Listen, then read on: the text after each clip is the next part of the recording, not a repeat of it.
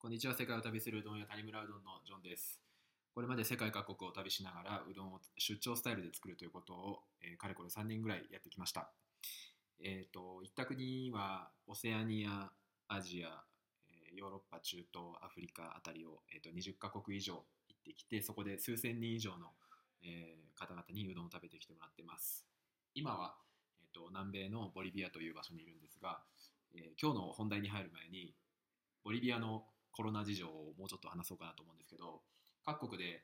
えー、結構違う状況だとは思うんですがボリビアは結構厳しくて、まあ、他の国についてはちょっとよく分かんないんですけど、まあ、日本では絶対やってないなと思うことがあってそれはあの、まあ、土日はボリビアは一切あの外出できないっていうのが今の状態なんですけどその時にドローンが飛んでます。全然その道に誰も人はいないんですけど万が一誰かがこのルールを破って外出していた場合はそのドローンでチェックできるようにしているということですね。だからたまにこうブーンってなんかこう蜂みたいな音がするんですけどうわなんだろうと思って外見てみるとドローンが飛んでるっていうかなり何て言うんでしょう厳しいですよね。そういう監視状態が続いてるっていうのが 今のボリビアの現状です。では、えーと、今日の本題に入りたいんですけどもまたあの死にかけた話をしたいと思ってます。結構皆さん興味を持ってくれているみたいな感じのリアクションをいただいたのでなんかちょっと調子に乗ってもうちょっと話そうかなと思うんですけど普段はあのうどんを作ってるっていうイメージしか多分ないと思うんですけどあの実は結構、まあ、そういう挑戦をしたりなんだりで、まあ、あの観光ももちろんしてますしあのそういうちょっと挑戦要素のあるものもやったりとかしてるんで結構死にかけてるんですよね。っていうので今日はまたジョージアの話なんですけど、えーと、ジョージアで、えーと狂犬病になりかけた話をしたいと思います。正直あの普通に暮らしてればあの世界一周だろうが何だろうがどの国行ったってそんなに死にそうになるほど大変なことっていうのは基本的には普通にないと思って大丈夫だと思います。ちゃんとあの海外の治安情報とかチェックしてあの旅行する分には基本的には死ぬようなことにはならないと思うんですけど今回はそういう山とか危険な場所に行かずとも普通に街中で起こったことです。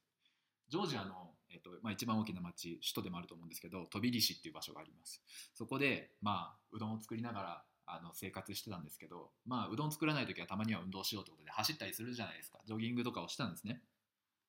道路沿いを走って、まあ、川みたいなところがあったんでその川沿いを走ろうかなと思って川沿いを走っていったら急に横からワンワンワンワンってあの犬に吠えられたんですよ。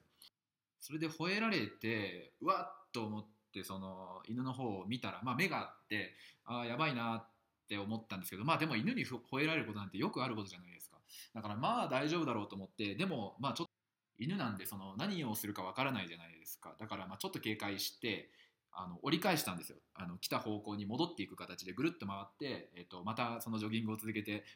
いたらですね、えー、とその犬が追っかけてきて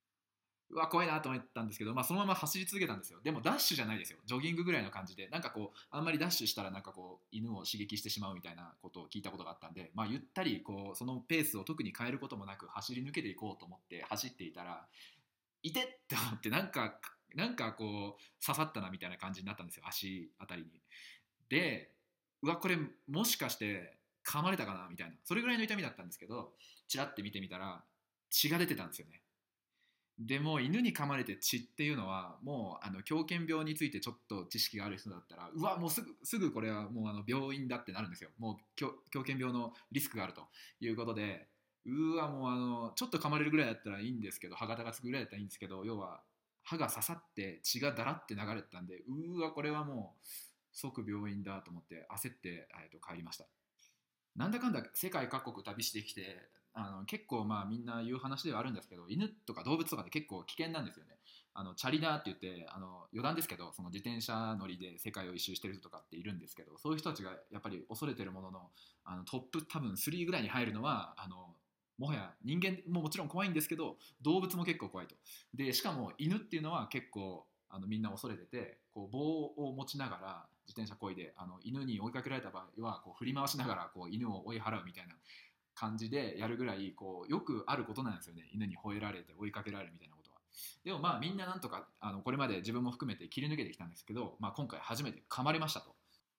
でその狂犬病って皆さんどういう感じのものかご存知ですかね？自分も別に詳しくはないんですけど、えっと、基本的には発症したら致死率100%の病気なんですよ。で死ぬ時は結構こうむごい感じというかあのボロボロになって死ぬらしいんですね。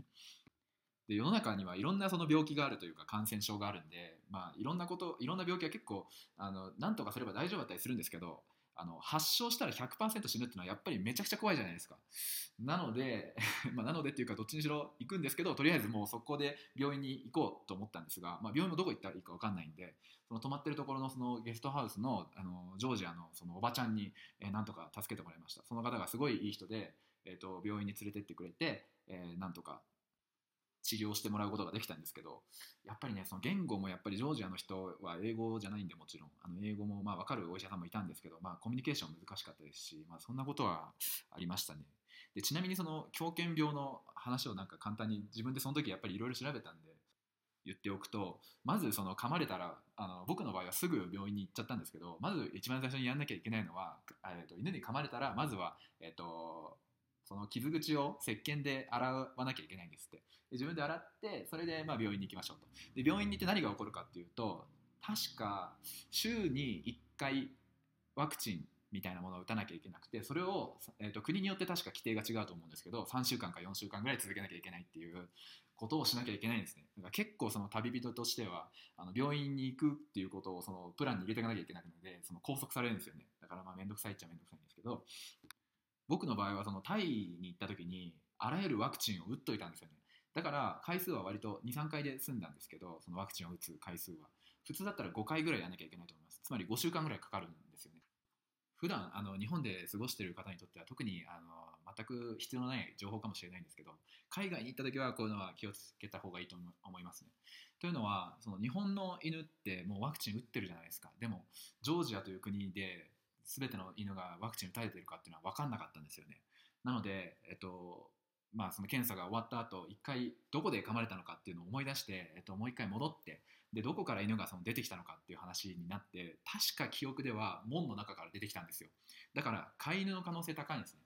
ってことは、えっと、感染するリスクも結構低くなるんですけど、まあ、どの犬に襲われたかもちょっとよく覚えてなかったんでずっとそのあと3週間ぐらいはずっと本当に大丈夫かなと思って結構怖かったです。なんて言ったってその致死率が100%なんでかかったら死ぬって思うとあこんなところで終わってしまうのか自分の人生はぐらいまではちょっと考えましたね。あの病院に行けたとはいえなんかコミュニケーションもあんまできない人に打ってもらったワクチンだったんでこれ本当効くかなみたいななんかそんな怖さがありました。でこれは余談ではあるんですが今回その治療中に、えー、やってはいけないって言われたことの一つとして、えーと、ちょっとショックなことがありましてそれはあのアルコールを飲んじゃいけないって言われたんですよ。もうお酒飲むなと言われたのが結構きつくて、えっと、というのはジョージアっていうのは前の回でも言った通りあのワインがすごく有名な国なんですね。ですごいあの面白いこう宴会芸みたいなこう面白いこう飲み会カルチャーみたいなのもあるしワイン自体も美味しいしあのすごい酒飲みの多い国であの朝から晩まで本気で飲んでるような日本でいうと高知県みたいなの人たちみたいな感じですっごい飲む文化がある場所なんですよ。でそこのワインを楽しまずにあのこの国を出るのかみたいなあのまだ本当について数日だったんでその国に。これからワインを飲まずにこの国にいて何をしに来たんだろう私はみたいな感じになってしまってそのルールは、うん、1週間ぐらい様子見てなんかまあその自分のその感覚的に大丈夫だろうこれっていう感覚があったんで特になんかこう悪い方向にあの進行してる感じもなかったんで正直言ってだからもう2週目ぐらいからいただきました。アルコールをあのワインを飲ませていただいて。結局まああのその後の1ヶ月ぐらいもあのジョージアのお酒を楽しませていただいて。結局今も特にあの狂犬病の発症しているみたいな感覚は特にないというかもうだいぶ時間経ってるんで去年の話なんで、えー、大丈夫だと思います。大丈夫だったんだと思います。という感じで今回はあの、まあ、死にかけたというかもしかしたら死んでたかもなみたいな話ではあるんですけど、あの、ちょっとこの前これまでの話とはちょっと毛色が違うパターンで、えー、死にかけた話をさせていただきましたこれからもあの死にかけた話じゃなくてもいいんですけど、まあ、旅の中で起こったこととか感じたこととかをと音声でこういう感じで話していこうと思うのでなんかリクエストあればコメント欄に書いていただけるととても助かります。では、えーと、また次の動画でお会いしましょう。